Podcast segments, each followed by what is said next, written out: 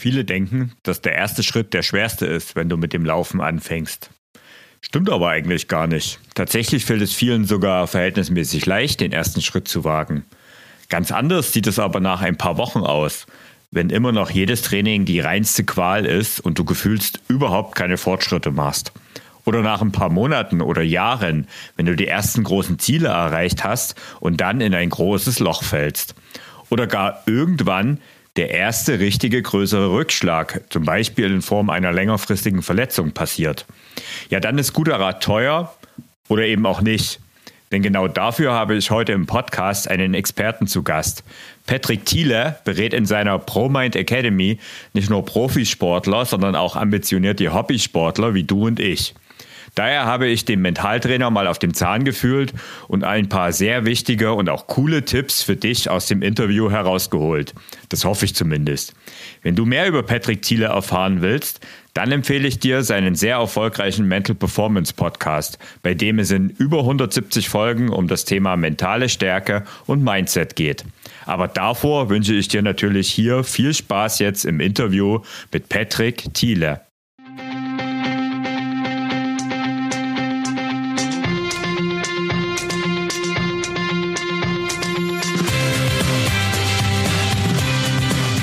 Mehr Sport, der Podcast für Couch Potatoes und Gelegenheitssportler, die mehr Bewegung und Sport in ihr Leben bringen wollen. Hallo, hier ist wieder Thorsten, dein Online-Lauftrainer und heute habe ich den Mentaltrainer Patrick Thiele zu Gast. Patrick, ich habe in deiner Vita etwas gelesen, was ich keinen meiner Laufanfänger empfehlen würde. Du hast einen Halbmarathon nur mit mentaler Vorbereitung und dann noch in einer Wahnsinnszeit von einer Stunde und 25 gefinisht. Wie kam das und wie geht das? Aber erstmal, hallo und herzlich willkommen. Ja, hi, äh, danke, dass ich dabei sein darf, äh, Thorsten. Und ja, du hast gerade schon ein sage ich mal, für mich fast prägendes Event äh, angesprochen, das sehr, sehr mhm. viel irgendwie auch damit zu tun hat, was ich heute mache oder einer der Grundsteine war für die Arbeit, die ich heute mache. Und tatsächlich war das einfach so ein spontaner Impuls für mich damals. Also ich hatte, ich war 25, als ich diesen Halbmarathon gelaufen bin und ich hatte in der Vergangenheit davor, gerade auch mit 14, einen relativ großen sportlichen Rückschlag für mich, wo ich meine Profifußballerkarriere so ein bisschen ja, begraben musste, weil ich mentale Schwierigkeiten hatte oder mhm. mental mit dem Leistungsdruck nicht klargekommen bin. Und ich war dann mit 25 an einem Punkt, ich war gerade nach Australien geflogen, hatte mein Studium geschmissen, weil ich nicht mehr so richtig wusste, hey, was will ich eigentlich machen, beziehungsweise festgestellt hatte, das Studium, was ich jetzt gerade mache, will ich auf jeden Fall nicht mehr weitermachen. Und habe dann beschlossen, so ein Jahr Auszeit zu nehmen in Australien. Ich war gerade erst so ein paar Wochen äh, da vor Ort und hatte überhaupt kein Training, schon seit Monaten nicht mehr und bin dann durch die Stadt gefahren mit dem Bus und habe dann dieses Riesenplakat gesehen für das Marathon-Festival am Wochenende. Und dann war irgendwie so dieser Impuls, okay, irgendwie habe ich Bock, einen Halbmarathon zu laufen. Und es war dann schon Mittwoch und ich dachte mir, okay, jetzt hast du noch drei Tage Vorbereitungszeit, jetzt brauchst du auch nicht mehr anfangen, irgendwie großartig auf die Strecke zu gehen und zu laufen, weil das bringt nichts mehr, sondern es macht vielleicht sogar noch mehr kaputt, wenn ich dann irgendwie komplett erschöpft bin. Mhm. Und habe mich dann tatsächlich einfach zu Hause hingesetzt und ein bisschen geschaut, okay, was kann ich jetzt mental eigentlich machen, um mich da ein bisschen vorzubereiten, ein bisschen äh, gegoogelt und geschaut, was es da gibt. Ich war damals so noch nicht so extrem in der Materie drin wie heute. Und ja, habe dann einfach viel mit Visualisierungen gearbeitet, habe mich wirklich so drei Tage hingesetzt und ja schon ein paar Stunden investiert, um mich da einfach so ein bisschen reinzuversetzen, wie ich mich da fühlen will, äh, dass das einfach ein richtig gutes Rennen wird, dass das einfach locker und leicht für mich alles läuft und ich am Ende einfach zufrieden bin. Und ja, dann habe ich mich auch an dem Renntag relativ optimistisch einfach direkt in die erste Startgruppe einsortiert, die eine Zielzeit von 1,24 hatten. Und die musste ich dann aber relativ schnell auch erstmal ein bisschen äh, laufen lassen, weil ich gemerkt habe, okay, mhm. so direkt mit dem Tempo reinstarten, das funktioniert auf jeden Fall nicht.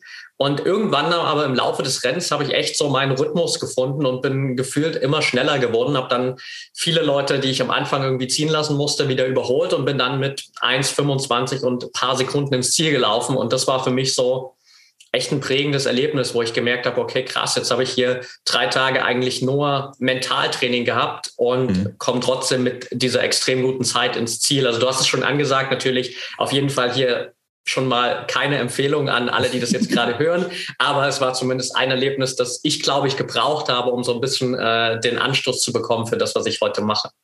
Genau, also als, als Lauftrainer muss ich da ja bei solchen Geschichten dann immer kurz Luft holen und denken so, ah, wir haben halt äh, bei mir in der Community sind halt sehr viele Laufeinsteiger und ähm, ja, letztendlich muss man ja auch ehrlicherweise sagen, du warst ja auch schon im Vorfeld sehr sportlich. Ne? Also das heißt, du hast ähm, viele Jahre Training hinter dir und du hast gesagt, du hast es vielleicht ein bisschen schleifen lassen, aber letztendlich wirst du ja eine sportliche Voraussetzung mitgebracht haben, weil von nichts schafft man das auch mit 25 nicht, denke ich mal, oder?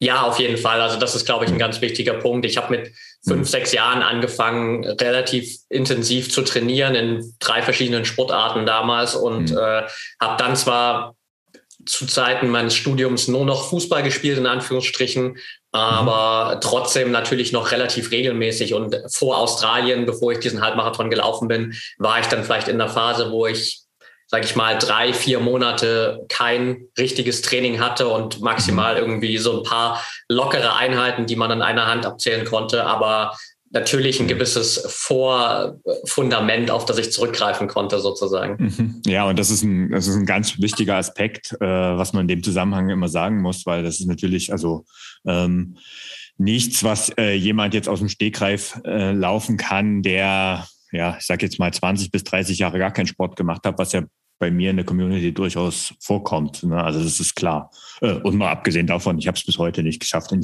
in diese Zeitbereiche zu kommen. Aber das ist egal. Also du sagst schon, diesen Weg, den würdest du auch für andere nicht empfehlen, oder?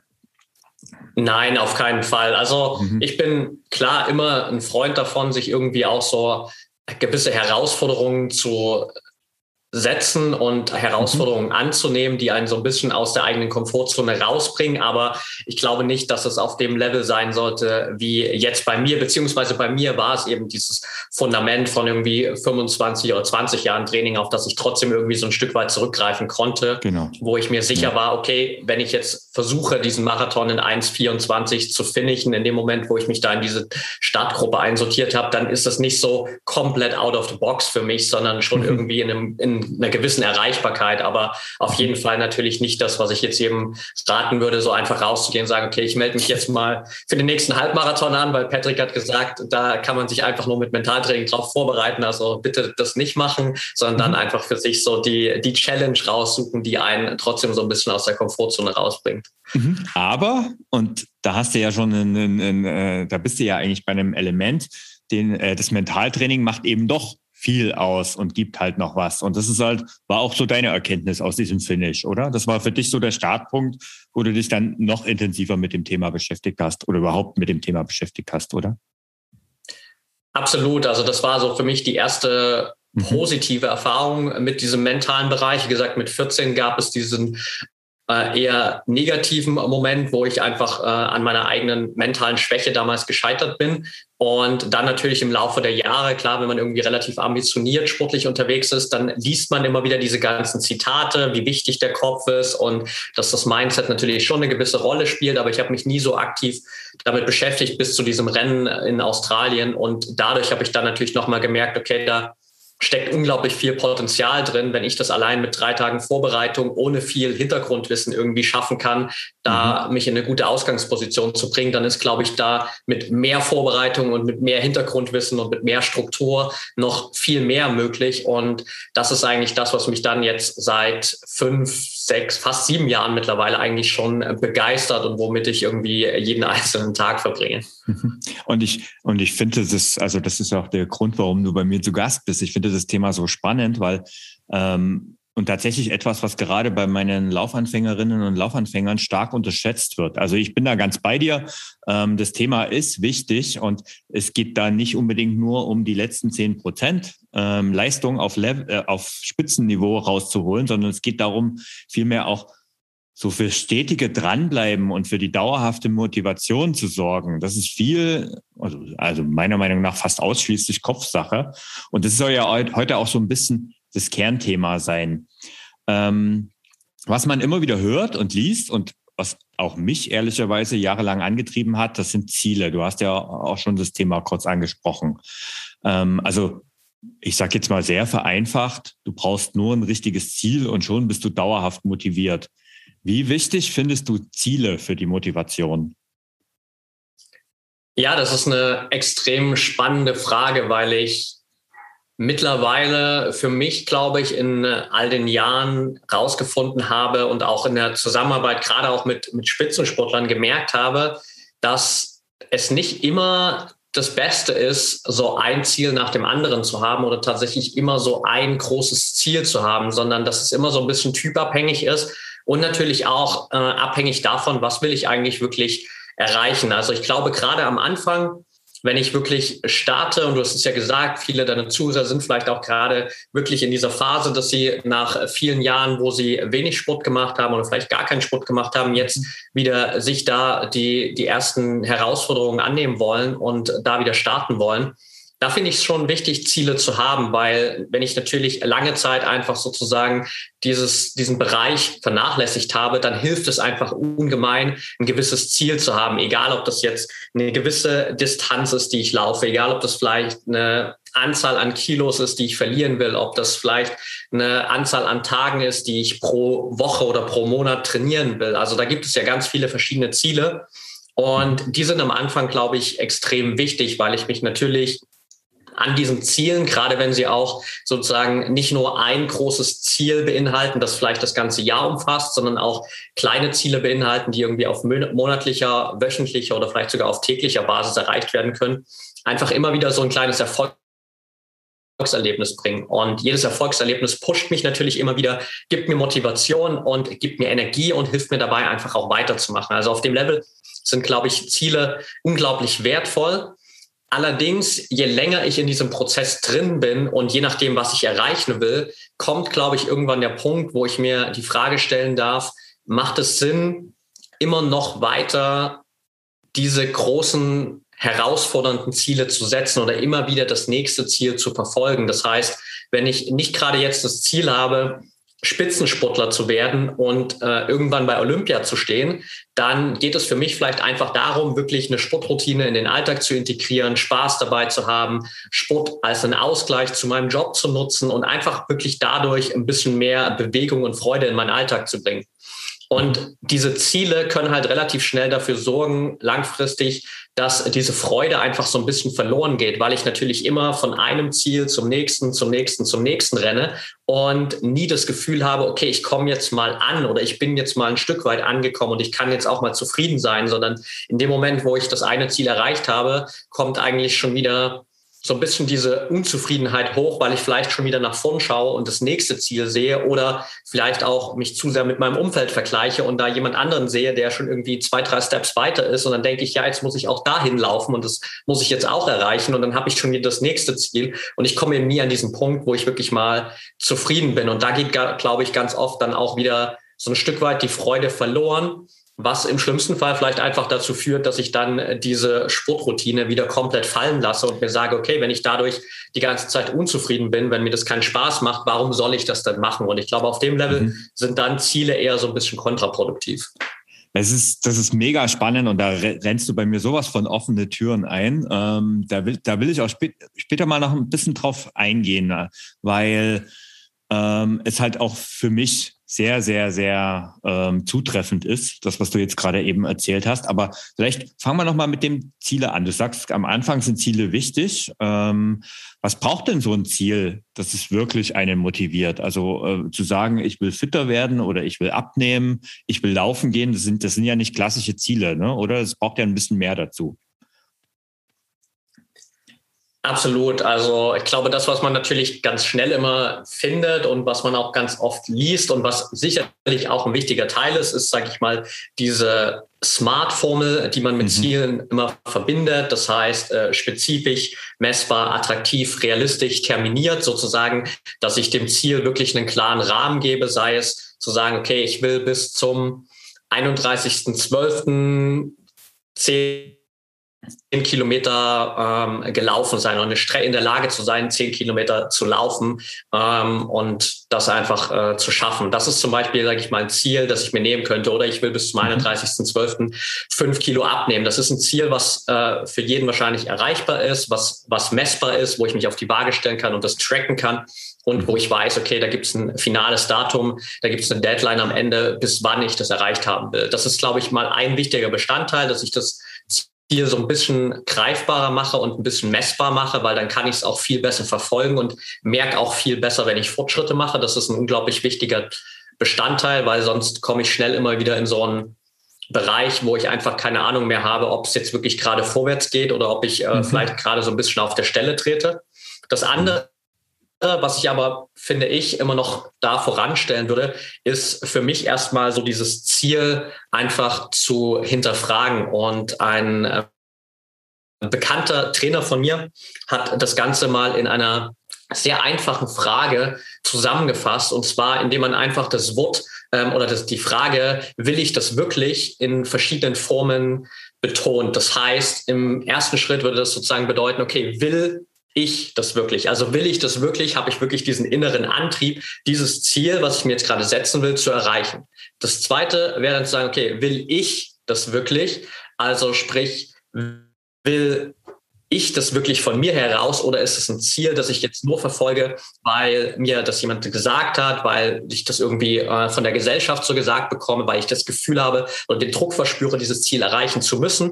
Und das nächste Level wäre dann nochmal zu sagen, okay, will ich das wirklich? Ist es wirklich das Ziel, was ich erreichen will oder will ich vielleicht tatsächlich was ganz anderes erreichen? Und dann final einfach nochmal, will ich das wirklich? Also da nochmal sozusagen im vierten Schritt einfach diese Absicherung, okay, ähm, wenn ich weiß, ich habe diesen inneren Antrieb, das Ziel kommt von mir und das ist wirklich das Ziel, was ich erreichen will. Will ich das wirklich zu 100 Prozent? Also bin ich auch bereit, dieses Commitment mir jetzt selbst zu geben, dass ich jetzt einfach mal für die nächsten Wochen, Monate oder je nachdem, wie lange es dauert, einfach alles dafür gebe, dieses Ziel auch zu erreichen. Und das finde ich, glaube ich, super wichtig, weil ich dadurch auf ganz vielen Ebenen vorher nochmal sicherstelle, hm. dass das Ziel einfach ein Fundament hat, wo ich wirklich auch langfristig dranbleiben kann, weil wir einfach ganz oft eben Ziele verfolgen, die vielleicht gar nicht von uns herauskommen, die wir gar nicht unbedingt von uns selbst heraus erreichen wollen, ähm, wo wir eigentlich ganz andere Ziele gerne erreichen wollen würden und wo wir uns manchmal von außen viel zu sehr beeinflussen lassen. Und wenn ich das am mhm. Anfang mhm. noch mal so ein bisschen hinterfrage,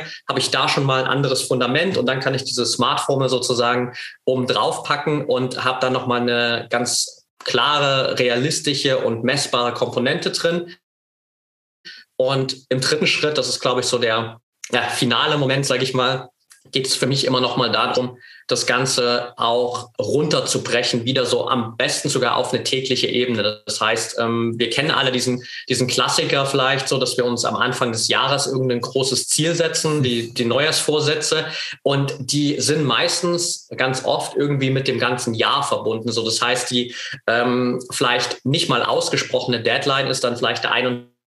30.12. Und die Frage ist ja, okay, was müssen wir denn eigentlich in diesen zwölf Monaten dazwischen überhaupt tun? Was muss denn jede Woche passieren, damit ich dieses Ziel am Ende erreiche? Und wenn ich da dieses große Ziel, was ich erreichen will, einfach mal runterbreche und schaue, okay, wenn ich jetzt in paar Wochen oder paar Monaten zum Beispiel fünf Kilo abnehmen will oder diesen zehn Kilometer Lauf machen will, was muss ich denn dafür tun? Wie oft muss ich denn pro Woche trainieren? Wie müsste denn mein tägliches Training aussehen? Und dann habe ich im Optimalfall einfach wirklich so einen Plan, der mir fast schon tägliche Ziele gibt, die ich dann verfolgen kann, die ich erreichen kann. Und die täglichen Ziele sind natürlich auch dann so klein, sage ich mal, dass ich sie wirklich auch jeden Tag erreichen kann. Und dann habe ich jeden Tag ein Erfolgserlebnis, jede Woche Erfolgserlebnisse und komme so einfach Step für Step meinem großen Ziel näher und mache es mir dann auch natürlich viel einfacher, wirklich dran zu bleiben an diesem Ziel. Patrick hat dir jetzt die perfekte Schritt-für-Schritt-Anleitung für dein nächstes Ziel geliefert und auch schon ein ganz tolles Ziel angesprochen. Deine ersten 10 Kilometer. Vielleicht träumst du ja schon länger davon, denkst aber, dass du das ja sowieso nicht schaffen wirst. Wenn das so ist, dann habe ich etwas für dich. Mein Laufkurs, meine ersten 10 Kilometer, mehr als nur Laufen. Ab dem 15. Januar geht es wieder los und du bekommst genau das, was Patrick angesprochen hat. Eine Anleitung, wie du dein großes Ziel erreichst und das ohne auf dem langen Weg die Motivation zu verlieren. Über zehn Wochen erreichst du gemeinsam mit meinem Trainerteam und mir in kleinen Dosen und Schritt für Schritt dein Ziel. Wir beschränken uns in diesem Kurs nicht nur aufs Laufen, sondern es gibt auch Tipps und Anleitungen zu den Themen Verletzungsprophylaxe, zum Thema Kraft- und Stabi-Training. Du erfährst einiges über das Thema Dehnen und Mobility und auch über die Ernährung rund ums Laufen. Und das Beste ist, du bist nicht allein. Denn in einer geschlossenen Gruppe tauschst du dich mit den anderen Läuferinnen und Läufern aus und auch ich werde dir in der Gruppe mit Rat und Tat zur Seite stehen. Na, wie klingt das? Gut? Dann mach jetzt deinen Browser auf und tippe www.ausdauerblog.de slash Laufkurs ein und setze dich auf die unverbindliche Warteliste. Und wenn du jetzt gerade im Auto unterwegs bist oder vielleicht noch besser, du hörst diesen Podcast hier beim Joggen, dann findest du den Link auch in den Show Notes zur heutigen Folge. Und damit zurück zum Interview mit Patrick Thiele. Jetzt hast du ja aber vor uns erwähnt, äh, ähm, dass es irgendwann vielleicht der Punkt erreicht ist, wo das dann nicht mehr genügt. Und wenn ich jetzt mal aus eigener Erfahrung erzählen darf, also ich habe ja selber diesen Hintergrund, dass ich der Couch Potato irgendwann geworden bin. Und ich habe im Prinzip am Anfang auch jahrelang Ziele gebraucht, um überhaupt wieder sportlich aktiv zu werden und auch permanent dran zu bleiben. Das heißt, am Anfang war mein Ziel halt überhaupt, ähm, wieder sportlich aktiv zu werden. Dann kam der erste Triathlon, später der erste Marathon und so ging es dann Schritt für Schritt weiter, bis ich ähm, auch irgendwann ja einen Ironman gefinisht habe. Und danach habe ich mir, äh, weil ich das halt auch so gewohnt habe, war immer wieder neue Ziele gesetzt. Aber plötzlich haben die nicht mehr funktioniert. Also ich bin jetzt kein Spitzensportler, ich bin absoluter Hobbyathlet. Das heißt, schnellere Zeiten, das hat mich zum Beispiel nicht gekickt. Das hat, das war mir jetzt nicht so wichtig, ob ich jetzt nochmal zehn Minuten schneller bin und nochmal 20 Minuten schneller. Und ich kam auch altersmäßig an den Punkt, also ich war dann ähm, über 40 und irgendwann wird es ja auch nicht mehr ganz so leicht, dass man immer wieder die Zeiten verbessern kann. Und für mich hat das Konzept der Zielsetzung irgendwann nicht mehr funktioniert. Und jetzt hast du ja auch gesagt, dass es äh, noch ein bisschen ein paar mehr Sachen gibt. Wie schafft man das, dass man ohne Ziel trotzdem dauerhaft Spaß an Sport und Bewegung hat?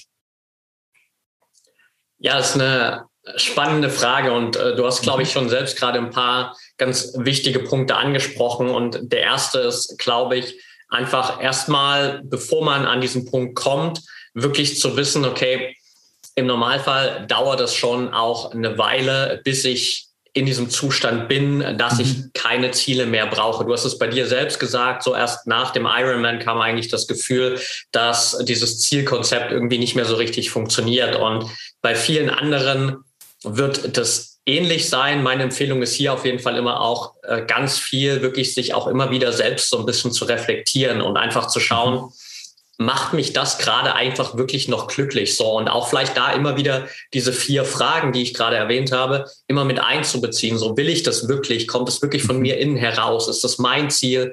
Äh, will ich das wirklich erreichen? So und wenn ich mir das immer wieder mal mit einbaue, dann bekomme ich da immer wieder einen ganz guten, sage ich mal, Status quo über das Level, auf dem ich gerade bin. Und wenn ich dann merke, okay, das verändert sich ich so ein bisschen und ich spüre hier nicht mehr so diesen inneren Antrieb, dieses Ziel wirklich zu erreichen oder ich weiß gar nicht mehr, warum ich das jetzt noch machen sollte. Warum soll ich jetzt noch mal irgendwie versuchen, zehn Minuten schneller zu laufen, wenn ich nicht diesen inneren Antrieb dazu spüre?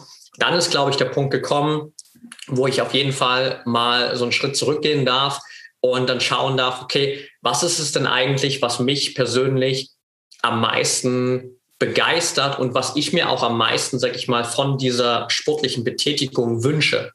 Und vielleicht macht es dann Sinn, auf einer ganz, ganz kleinen Ebene immer noch so ein paar Ziele drin zu haben, nach dem Motto, okay, mein Ziel ist es vielleicht, an drei, vier, fünf Tagen die Woche zu trainieren. Mhm ohne aber zu sagen, okay, ich will jetzt an dem Tag äh, 21 Kilometer laufen in der und der Zeit und am nächsten Tag 10 Kilometer in der Zeit und dann gehe ich ins Fitnessstudio und stemme Gewichte und muss äh, anderthalb oder zwei Kilo mehr draufpacken als beim letzten Mal, sondern einfach zu sagen, okay, das minimalste Ziellevel, das ich noch für mich nutze, ist einfach zu sagen, wie oft will ich denn eigentlich trainieren, damit ich einfach so für mich sicherstelle, mhm. dass ich in diesem Rhythmus drin bleibe, weil ich wenn ich dann auf diesem Level angekommen bin, auch einfach natürlich Sport schon so sehr zu einem Teil meines Lebens gemacht habe, dass ich es ja wahrscheinlich einfach ein Stück weit auch brauche, um mich gut zu fühlen und dass es einfach ein so großer Part geworden ist. Und dann wirklich mehr diesen Fokus auf den Spaß und die Freude bei dem Sport zu lenken und mhm. wirklich diese, diese Einheit zu genießen und vielleicht da auch tatsächlich nochmal, ähm, um wieder so ein bisschen diese Komponente Mentaltraining mit reinzubringen, im Laufe der Zeit vielleicht so ein bisschen tatsächlich auch hin und wieder an meiner eigenen Fähigkeit, ähm, achtsam zu sein, aber zu arbeiten, weil wenn ich es wirklich schaffe, so in Trainingseinheiten einfach wirklich präsent zu sein, einfach da zu sein bei dem, was ich jetzt gerade mache, irgendwie vielleicht mal alles andere auszublenden, was gerade im Alltag passiert, dann werde ich merken, dass nochmal diese Trainingseinheit irgendwie auch ein ganz anderes Potenzial für mich hat und ein ganz anderes Niveau erreicht. Und dadurch kann ich dann einfach nochmal auch viel mehr in dieser Freude, in diesem Spaß, in dieser Leichtigkeit aufgehen und mich sozusagen auch wieder damit einfach noch mehr absichern, dass ich einfach wirklich dieses wichtigste Gefühl für mich beibehalten kann. Und dann kann ich natürlich auch noch, wenn ich das will, tatsächlich auch mehr so dieses Flow-Gefühl in den Vordergrund rücken. Auch da gibt es verschiedenste Mentalübungen, wo ich sagen kann, okay, Vielleicht macht es Sinn, dass ich mich mehr darauf konzentriere, einfach wirklich in jeder Trainingseinheit in den Flow zu kommen und dass das sozusagen mein neuer Hauptfokus ist und ich lenke den Fokus mehr darauf, bereite mich ein bisschen vor, integriere vielleicht die eine oder andere mentale Übung und mhm. hol mir dann einfach sozusagen diese Leichtigkeit wieder, weil du hast es schon angesprochen, die geht einfach unglaublich schnell verloren. Ich habe das bei mir selbst auch im Laufe der Zeit irgendwann gemerkt in verschiedensten Sportarten und äh, habe das auch bei vielen Profisportlern gesehen, mit denen ich zusammengearbeitet habe. Klar sind die auf einem ganz anderen Level unterwegs und für die ist Ziele und konstant besser werden natürlich unglaublich wichtig, aber mhm. da gab es auch in der Vergangenheit ganz viele, die einfach klipp und klar immer wieder gesagt haben, dass so diese Leichtigkeit und der Spaß und die Freude eigentlich schon in relativ frühen Jahren verloren gegangen ist und dass es dann eigentlich nur noch ja äh, so ein bisschen dieses Zielhamsterrad ist und das ist natürlich glaube ich das was keiner keiner hier äh, in deinem Podcast oder von deinen Zuhörern und Zuhörerinnen wirklich erreichen will.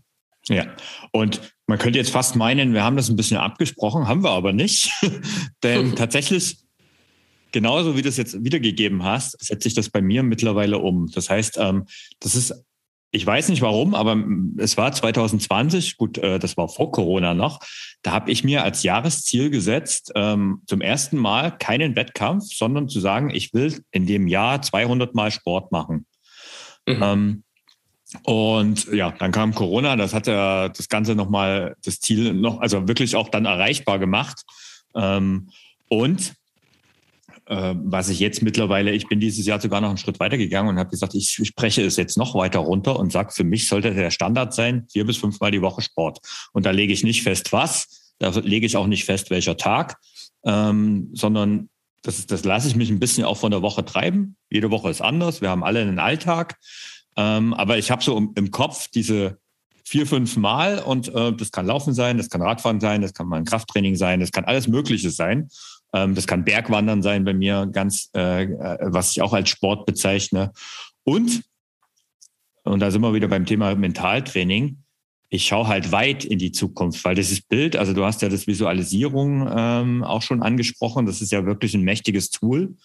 Und ich sehe immer das Bild von mir, wie ich mit 70, 75 noch sportlich aktiv und fit bin und dementsprechend auch gesund. Und das ist eigentlich mein Antrieb, zu also nicht den nächsten Wettkampf, den nächsten Marathon zu erreichen, sondern am Ende mit 70, 75 und vielleicht auch noch drüber. Mein Vater ist da so ein bisschen mein Vorbild, ähm, noch sportlich aktiv zu sein. Und dafür stehe ich dann jeden Tag auf und mache Sport oder mehrmals die Woche.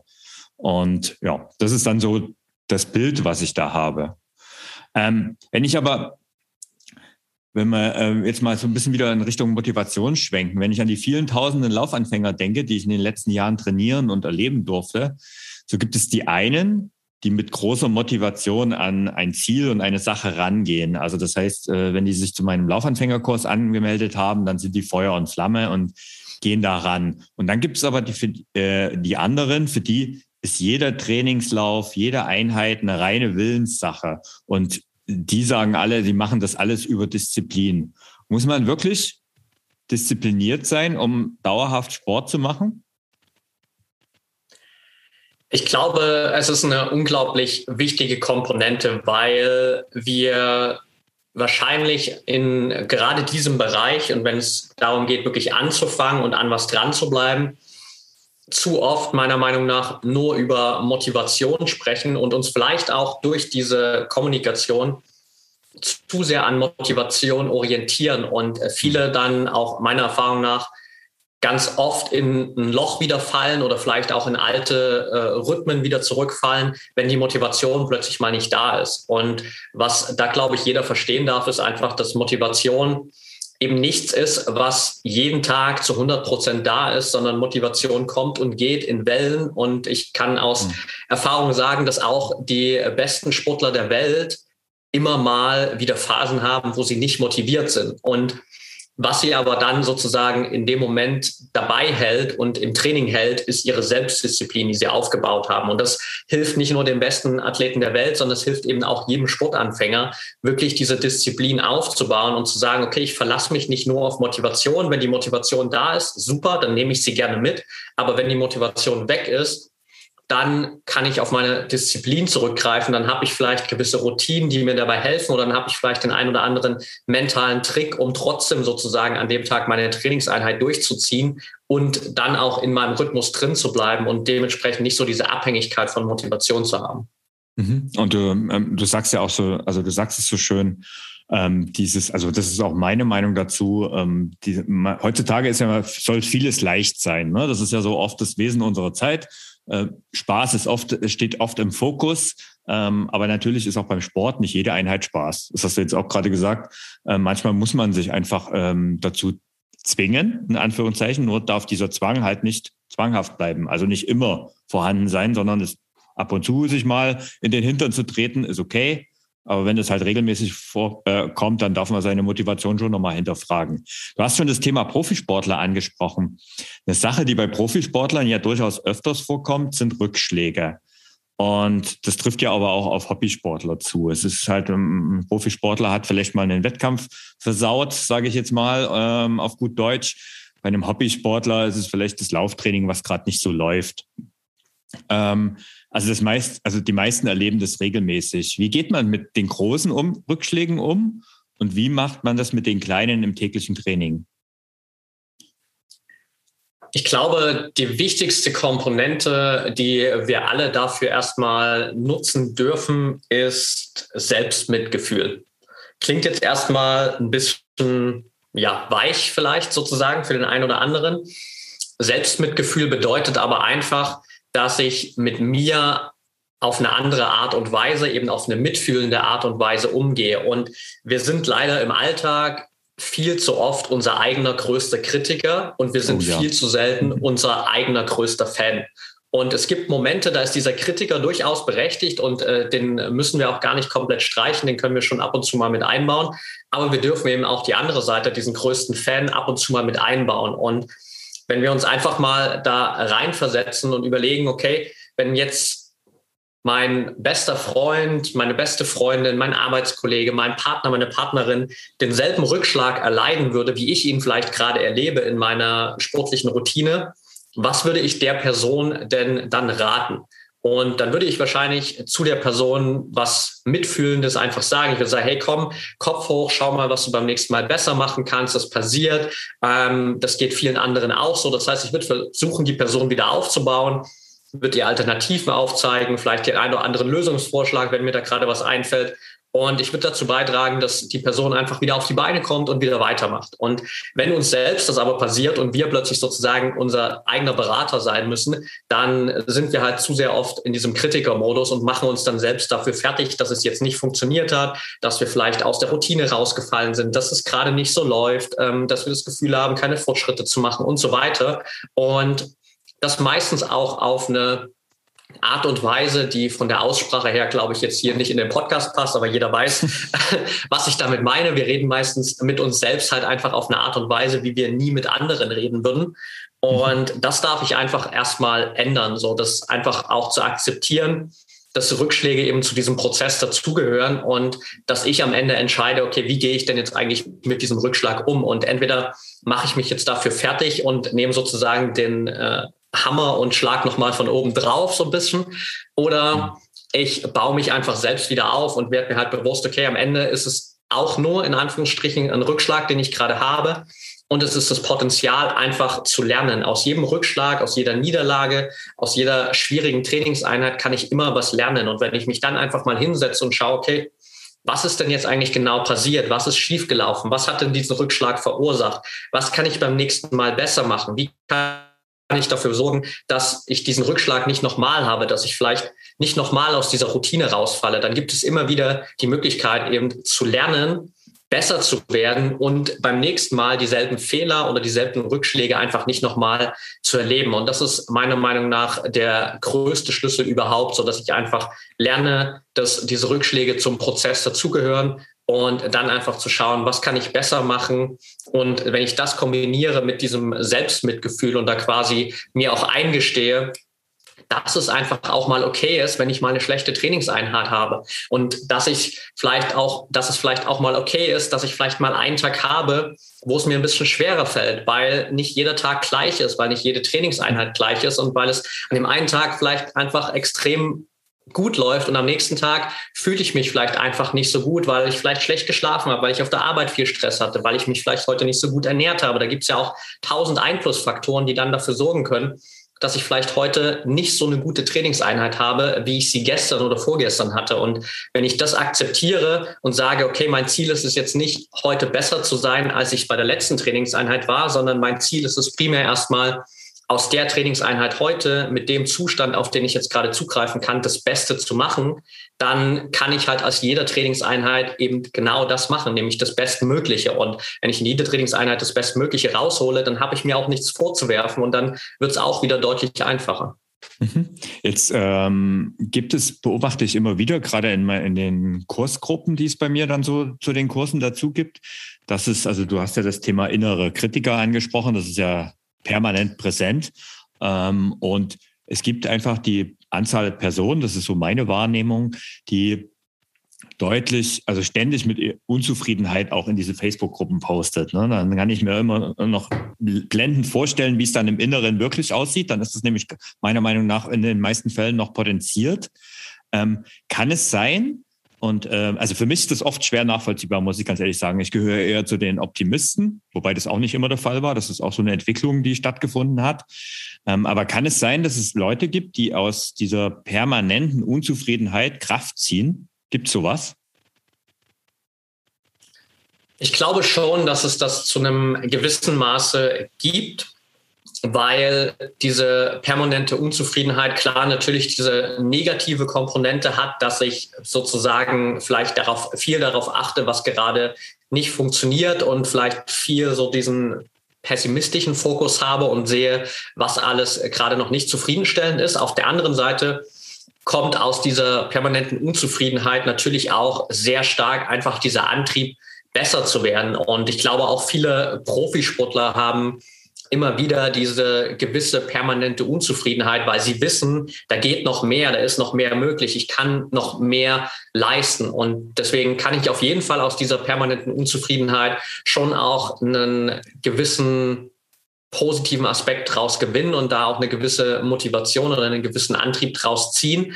Aber ich sollte natürlich trotzdem schauen, dass es nicht der Hauptfokus ist und dass ich trotzdem auch wieder Momente habe, in denen ich einfach mal so ein gewisses Maß an Zufriedenheit habe, wo ich feststelle, okay, was funktioniert denn eigentlich schon? Was läuft gerade schon richtig gut? Und dann schaue, okay, was sind die Dinge, die ich noch besser machen kann? Und sozusagen dadurch nicht nur mit dieser permanenten Unzufriedenheit zu kämpfen habe, weil es schwierig ist, sich nur auf diesen positiven Aspekt dieser Unzufriedenheit Zufriedenheit zu konzentrieren und dementsprechend äh, ja, dürfen wir einfach im, im Hier und Jetzt auch mal zufrieden sein. Das muss aber nicht immer bedeuten, dass ich mich zufrieden gebe mit dem, was ich jetzt gerade habe, sondern vielleicht habe ich diesen inneren Antrieb und sage, ich will noch, ich will noch besser werden oder ich spüre einfach, da geht noch mehr. Und dann darf ich dem schon auch folgen.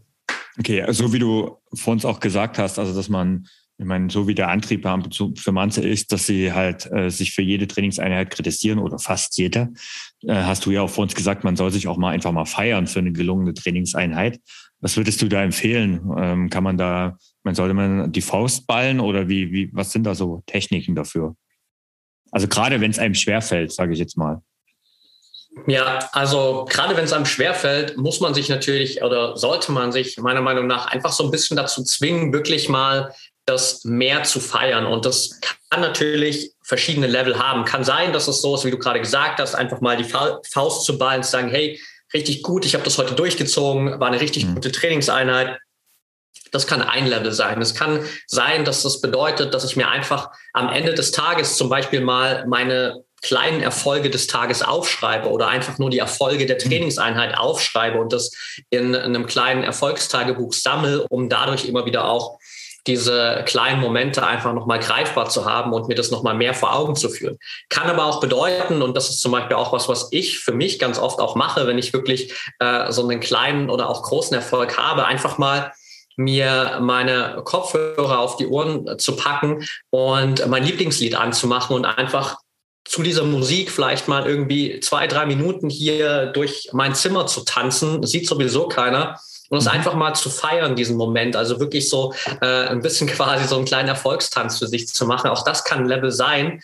Und je öfter ich das mache, desto mehr werde ich einfach merken, wie verdammt gut mir das tut. Und vor allem werde ich dadurch auch merken, dass sich automatisch auch mein Fokus verändert. Das heißt, je mehr ich meine kleinen Erfolge auch feiere, desto mehr kleine Erfolge werde ich auch wahrnehmen, weil einfach mein Fokus sich verändert, weg von dem, was vielleicht gerade noch nicht so gut funktioniert, hin zu dem, was gerade schon gut funktioniert und hin zu diesen kleinen Erfolgen.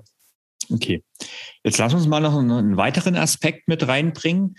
Ähm, das Thema Vergleiche. Also das Thema Vergleiche hast du ja auch schon kurz angesprochen. Es ist etwas, das zieht sich auch bei mir in den Kursen sehr stark durch. Also Viele ziehen ja durchaus durch Vergleiche auch mit den anderen Motivationen. Andere wiederum sind da völlig davon abgeschreckt. Ähm, wie siehst du das? Sind Vergleiche sinnvoll und mit wem oder was sollte man sich eigentlich vergleichen? Also ich bin nicht der Meinung, dass man die Vergleiche komplett streichen muss, sondern wir dürfen einfach wieder lernen, mit diesen Vergleichen ehrlich umzugehen und vielleicht anders umzugehen, als wir es bisher gemacht haben. So auf der einen mhm. Ebene erstmal auch zu schauen, okay, mit wem vergleiche ich mich überhaupt? Und zu schauen, ist es überhaupt wirklich ein realistischer Vergleich, den ich jetzt gerade habe? Oder vergleiche ich mich vielleicht generell gerade mit jemandem, der schon vier, fünf oder zehn Schritte weiter ist als ich, wo es mhm. einfach, wenn ich da mal ganz rational drauf schaue, gar keinen Sinn macht, mich mit der Person zu vergleichen, weil ich weiß, dass ich die, dass ich die Schritte schon mehr habe. Das ist so das, äh, der erste Punkt, aber auch darf da, selbst mal, wenn ich mich. Darf ich, ja, darf ich da mal kurz äh, einhaken, weil das ist ein ganz, ganz, ganz wichtiger Aspekt. Und dass äh, in Zeiten, als äh, in Social Media ständig die Zeiten für Läufer mitgepostet werden, ist das ein Aspekt, der nämlich total verloren geht, der aber immer als erstes stehen muss weil das, was man nämlich auf Social Media sieht, ist das Bild mit dem Lauf, mit der Laufzeit.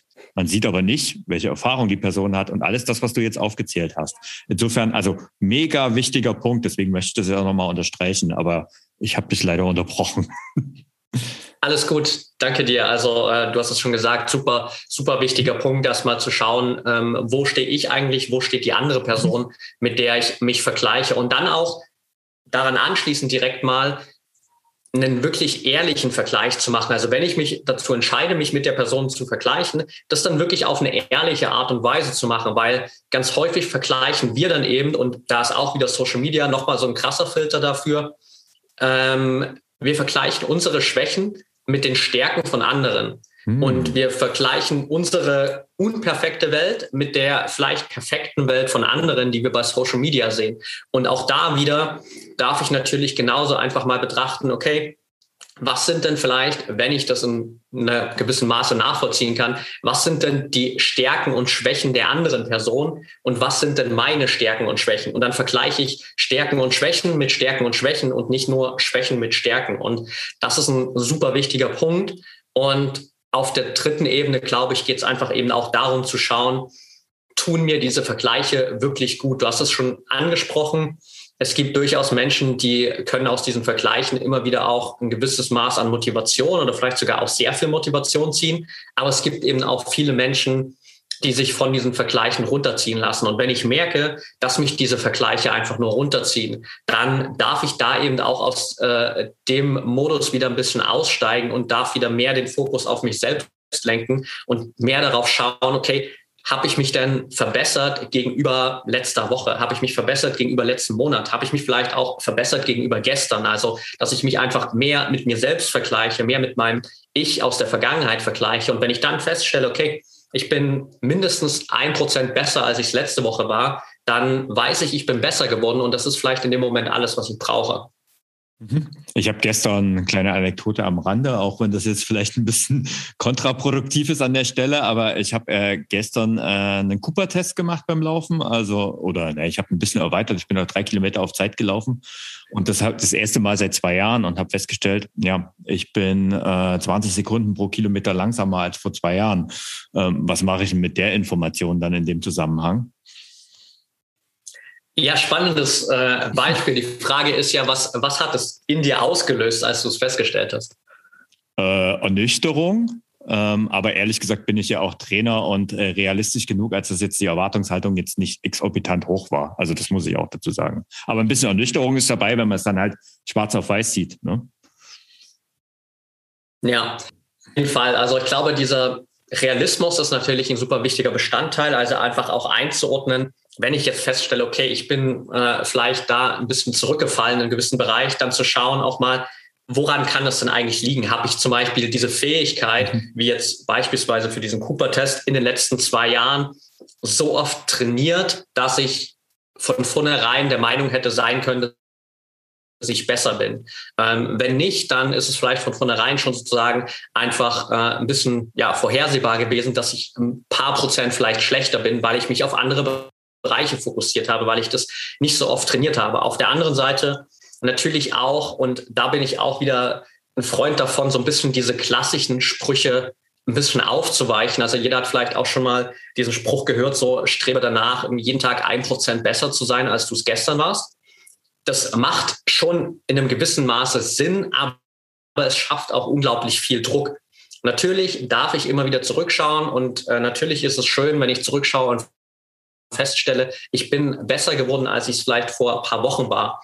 Aber jeden Tag mit der Erwartung rauszugehen, dass ich heute ein Prozent besser bin als gestern, schafft halt auch wieder unglaublich viel Druck und es schafft unglaublich viel Potenzial für eben genau das, für diese Ernüchterung, die du jetzt vielleicht auch im ersten Moment bei dir gespürt hast, weil ich dann feststelle, okay, ich bin jetzt leider doch nicht besser geworden so. Und dann ist natürlich auch wieder die Herausforderung, wie gehe ich damit um? Und vielleicht sorgt es dann wieder dafür, dass ich mich runterziehen lasse, weil ich denke, dass ich keine Fortschritte mache, sondern vielleicht sogar eher Rückschritte mache. Und dann stelle ich vielleicht vieles wieder in Frage, was in dem Moment einfach total kontraproduktiv wäre und was gerade in einem Modus, wo ich vielleicht dabei bin, irgendwie mich in meine Trainingsroutine reinzuarbeiten, einfach wieder dazu führen könnte, dass ich aufhöre, obwohl ich vielleicht einfach nur heute mal nicht so einen optimalen Tag hatte. Vielleicht bin ich heute ähm, auch nur mit 85 Prozent in diese Trainingseinheit reingegangen und als ich das das letzte Mal gemacht habe, hatte ich vielleicht 95 Prozent und dementsprechend hatte ich schon mal eine ganz andere Grundvoraussetzung. Und das ist, glaube ich, auch immer wieder ein Punkt, das sozusagen einfach mal ein bisschen einzuordnen und dann aber natürlich auch zu schauen, ist es der eigene Anspruch sozusagen. Also jetzt auch bei dir zum Beispiel, wenn du sagst, okay, nach zwei Jahren habe ich das mal wieder gemacht und ich stelle fest, ich bin langsamer geworden, dann natürlich auch im zweiten Moment so nach dieser Ernüchterung zu überlegen, okay, war es denn jetzt oder ist es denn überhaupt jetzt mein Anspruch, besser zu sein als vor zwei Jahren?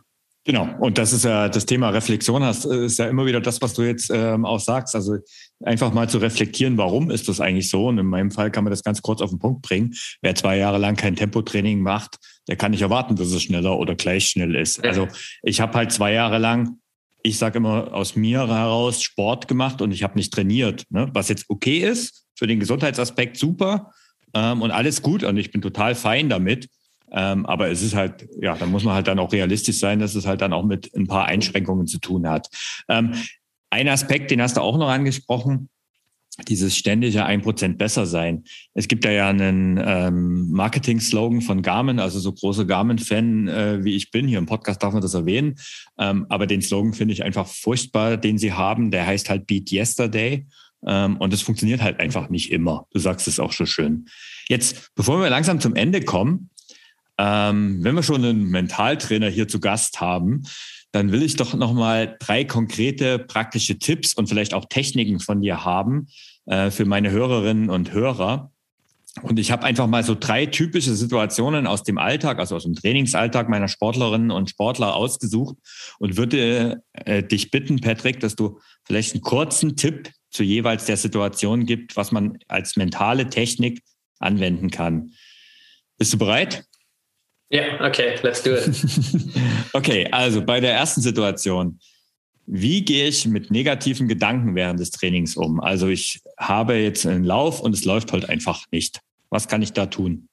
Ich packe es in zwei Tipps, weil es ist besser. Tipp Nummer eins wäre zu sagen, okay, ich richte den Fokus einfach mal raus von meinem Kopf und hin zu allem, was um mich herum passiert. Das heißt, ich achte gar nicht so sehr auf das, was in meinem Kopf vor sich geht, sondern ich versuche mal einfach darauf zu achten, was kann ich eigentlich um mich herum sehen, was passiert da um mich herum, wie sehen die Häuser aus, wie sieht die Landschaft aus, welche Leute kann ich sehen und lenke mich dadurch ab sozusagen und sorge für neue Gedanken. Oder Tipp Nummer zwei, ich nutze eine Technik, die heißt mentales Stoppschild. Das heißt, ich sage mir einfach innerlich ganz laut oder ich kann es auch laut aussprechen, je nachdem, wo ich gerade bin, Stopp. Und das ist einfach so ein Wort, das wir normalerweise nie großartig verwenden. Dementsprechend durchbricht das sehr, sehr einfach und sehr, sehr schnell so unsere mentalen Muster. Und dann habe ich nach diesem Stoppschild natürlich wieder die Möglichkeit, mich auf was ganz anderes und was Positives zu fokussieren. Wow. Okay. Situation zwei. Was tue ich, wenn ich Angst vor der Einheit im Trainingsplan habe, weil ich sie vielleicht nicht schaffe? Also der Hintergrund, ähm, ich schicke wöchentlich die Trainingspläne an meine äh, Läuferinnen und Läufer. Und ja, ich lese immer wieder mal, wenn sie den Trainingsplan Samstag früh aufmachen, die Situation, das schaffe ich eh nicht. Der erste wichtige Punkt ist, sich immer vor Augen zu führen, dass Angst einfach nur ein Zustand ist, der in der Zukunft existiert. Also keiner unserer Ängste ist in dem Sinne real, sondern wir haben einfach Angst vor irgendwas, was in der Zukunft passieren könnte. Und wenn ich mich natürlich darauf konzentriere, dass ich das nicht schaffen kann oder dass ich vielleicht nicht gut genug bin, um das zu schaffen, dann wird das wahrscheinlich genau das Ergebnis sein, das ich bekomme. Wenn ich aber diese Angst habe, dann kann ich mir im selben Moment auch mal die Frage stellen, was spricht denn dafür, dass ich das schaffen kann. Was spricht denn dafür, dass ich gut genug bin, um diesen Trainingsplan durchzuziehen? Und plötzlich wird mein Kopf mir automatisch positive Antworten geben. Wow, super. Ähm, und die dritte Situation ist auch so ein Klassiker. Ähm, viele haben das Problem, dass sie zwar, das ist jetzt Jahresanfang steht bevor, da ist das wieder so klassisch, äh, dass viele motiviert starten mit Sport ähm, und das sicherlich auch ein paar Wochen durchziehen aber irgendwann wieder der berühmte Schweinehund die Oberwand gewinnt und dann fallen die ersten Trainings aus und dann werden aus einem, was mal ausfällt, mal zwei, mal drei. Äh, was kann man dagegen tun, um nicht ständig in dieser Spirale zwischen Anfangen und Aufhören zu, äh, unterwegs zu sein? Okay, also Schritt Nummer eins wäre auf jeden Fall, und das ist, glaube ich, bei allem immer das Wichtigste, sich klar zu machen, warum will ich das eigentlich machen? Warum will ich überhaupt trainieren? Warum will ich regelmäßig Sport machen? Also was ist dieser innere Antrieb? Beziehungsweise, du hast es auch bei dir angesprochen, so ein bisschen der Blick in die Zukunft. Was ist eigentlich das, was ich langfristig erreichen will? So bei dir dieses 70-jährige Selbst, das einfach noch fit ist, sportlich ist und sich gut fühlt. Und genauso hat jeder natürlich für sich auch da so ein Warum im Kopf. Und das zweite definitiv auch erstmal in dem Moment, wo ich vielleicht mal eine Trainingseinheit ausfallen lasse, mich nicht direkt wieder fertig zu machen und zu glauben, okay, nur weil ich jetzt vielleicht zwei Wochen trainiert habe, dann habe ich eine Trainingseinheit ausgelassen, dann ist plötzlich wieder alles hinüber, sondern was realistisch passiert ist, ist, ich habe 14 Tage trainiert, dann habe ich einmal nicht trainiert und wenn ich morgen wieder weitermache, dann kann ich trotzdem auf diese 14 Tage zurückgreifen, die ich davor auch schon trainiert habe. Also ich fange dann nicht wieder direkt bei Null an, sondern ich habe einfach nur einen Tag pausiert und das dritte Wichtigste ist, glaube ich, auch einfach immer sich bewusst zu machen bei diesem inneren Schweinehund, dass das nicht unser wirkliches Selbst ist, sondern dass wir am Ende die Kontrolle in unserem Kopf haben. Und wenn wir ähnlich äh, wie bei unserer normalen Bewegung äh, den Impuls geben, dass wir das jetzt machen wollen, dann können wir das auch machen. Das heißt, jeder kann für sich das äh, gern mal einfach probieren. Wenn ich jetzt in mich gehe und sage oder einfach nur denke, ich will meinen rechten Arm heben, dann hebe ich automatisch meinen rechten Arm. Dann sagt nicht mein Kopf plötzlich, nee, wir heben jetzt den linken Arm, sondern dann folgt mein Kopf meinem Befehl und hebt den rechten Arm. Und genauso ist es in allen anderen Situationen auch, weil im Grunde genommen haben wir die Kontrolle in unserem Kopf und der innere Schweinehund ist einfach nur etwas, den, was wir, dem wir zu viel Energie manchmal geben, zu viel Fokus geben, aber eigentlich haben wir da oben die Kontrolle und wenn ich mir dessen bewusst bin, dann kann ich dementsprechend das Ganze auch anders ja, handeln. Okay, das war ja schon fast ein super Schlussstatement. Ähm, ich sage vielen, vielen Dank, Patrick. Ich hoffe wirklich sehr stark, dass wir mit dem heutigen Podcast einige mentale Hürden überwunden haben. Also ich finde dieses Thema viel zu wenig äh, präsent, auch im, im Trainingsaspekt, gerade unter Hobbysportlern. Und du hast ja in diesem Jahr ein spannendes Projekt ins Leben gerufen, die ProMind Academy. Was ist das genau? Ja, die ProMind Academy ist tatsächlich so ein bisschen das große Projekt, das sich bei mir in den letzten Jahren herauskristallisiert hat durch die Arbeit mit Profisportlern, weil ich auf der einen Seite gemerkt habe, okay, selbst im Profisport gibt es noch für viel zu wenig Athleten und Athletinnen wirklich eine zentrale Anlaufstelle, wo ich einfach jederzeit mental trainieren kann. Und auf der anderen Seite habe ich eben auch gemerkt, auf allen Leveln unter dem Profisport gibt es auch keine Möglichkeiten, um wirklich professionell diese Strategien aus dem Profisport für mich zu nutzen und für meine eigenen Ziele. Das heißt auch für jemanden, der gerade mit Sport anfängt und zu sagen, okay, ich kann auf Strategien von Profisportlern zurückgreifen und mich dadurch mental unterstützen, um einfach in diese Routine reinzukommen. Und die ProMind Academy ist am Ende ein mentales Trainingszentrum, in dem jeder für seine individuellen Ziele trainieren kann, wo jeder auf ein, sage ich mal, mentales Fitnessstudio zurückgreifen kann, wo es verschiedenste Übungen gibt, wo ich einfach mentale Übungen finde für alle möglichen Bereiche, egal ob es darum geht, fokussierter zu sein, mehr Motivation zu haben, mehr Selbstvertrauen zu haben, mit Rückschlägen umzugehen und so weiter. Und wo ich auch sogar die Möglichkeit habe, jede Woche Mittwoch immer in einem Live-Training mit mir gemeinsam und allen anderen Mitgliedern nochmal ein bisschen mehr in die Tiefe zu gehen, immer wieder auch Fragen zu stellen für eigene individuelle Herausforderungen und sozusagen wirklich professionell mental trainieren kann auf dem Level, wie es gerade sich für mich richtig anfühlt und für das Ziel, was ich gerade verfolgen will und damit einfach so von diesen Strategien der Profisportler profitieren kann. Super, also ich finde ja diese Verbindung aus äh, Profisport in den Hobbysport und eigentlich ja dann noch weiter ins tägliche Leben, das hast du ja jetzt auch schon angesprochen, so, so spannend, ähm, weil, also das ist auch meine persönliche Erfahrung, äh, gerade diese mentalen Komponenten und die, die im Sport einfach eine Rolle spielen, einfach dann irgendwann einen extrem positiven Einfluss auch auf das, äh, auf alle möglichen Lebensbereiche haben. Aber das würde wahrscheinlich jetzt ein bisschen zu weit führen. Vielleicht kommst du ja dazu nochmal in meinem Podcast. Bist herzlich eingeladen. Apropos Podcast. Du hast ja selbst einen Podcast am Start, den äh, Mental Performance Podcast. Und es gibt dort schon über 170 Folgen zu hören. Also genug Futter für alle, die jetzt zuhören, die mehr über das interessante Thema Mentaltraining hören wollen. Ähm, wie, wie findet denn der Interessent deinen Podcast? Ganz einfach über alle ähm, ja, gängigen Podcast-Formate, sei es jetzt Apple Podcasts, Spotify oder auch andere, anderen Player. Ansonsten gibt es äh, die Links auch alle in meinem Instagram-Account, at unterstrich heißt der Account. Da könnt ihr auch einfach in die Bio klicken. Da ist alles auch nochmal verlinkt. Ansonsten Mental Performance Podcast einfach in der Lieblings-Podcast-App deiner Wahl, würde ich sagen. Okay, und ich verlinke natürlich auch den Podcast, aber auch die ProMind Academy, als auch die Links zu deinen äh, Kanälen. Du hast Instagram schon angesprochen in die Show Notes. Ich sage nochmal vielen, vielen Dank, Patrick, dass du heute hier zu Gast warst. Ja, und bis zum nächsten Mal. Ciao. Sehr gerne. Danke dir, dass ich dabei sein durfte und bis bald. Mach's gut. Ciao.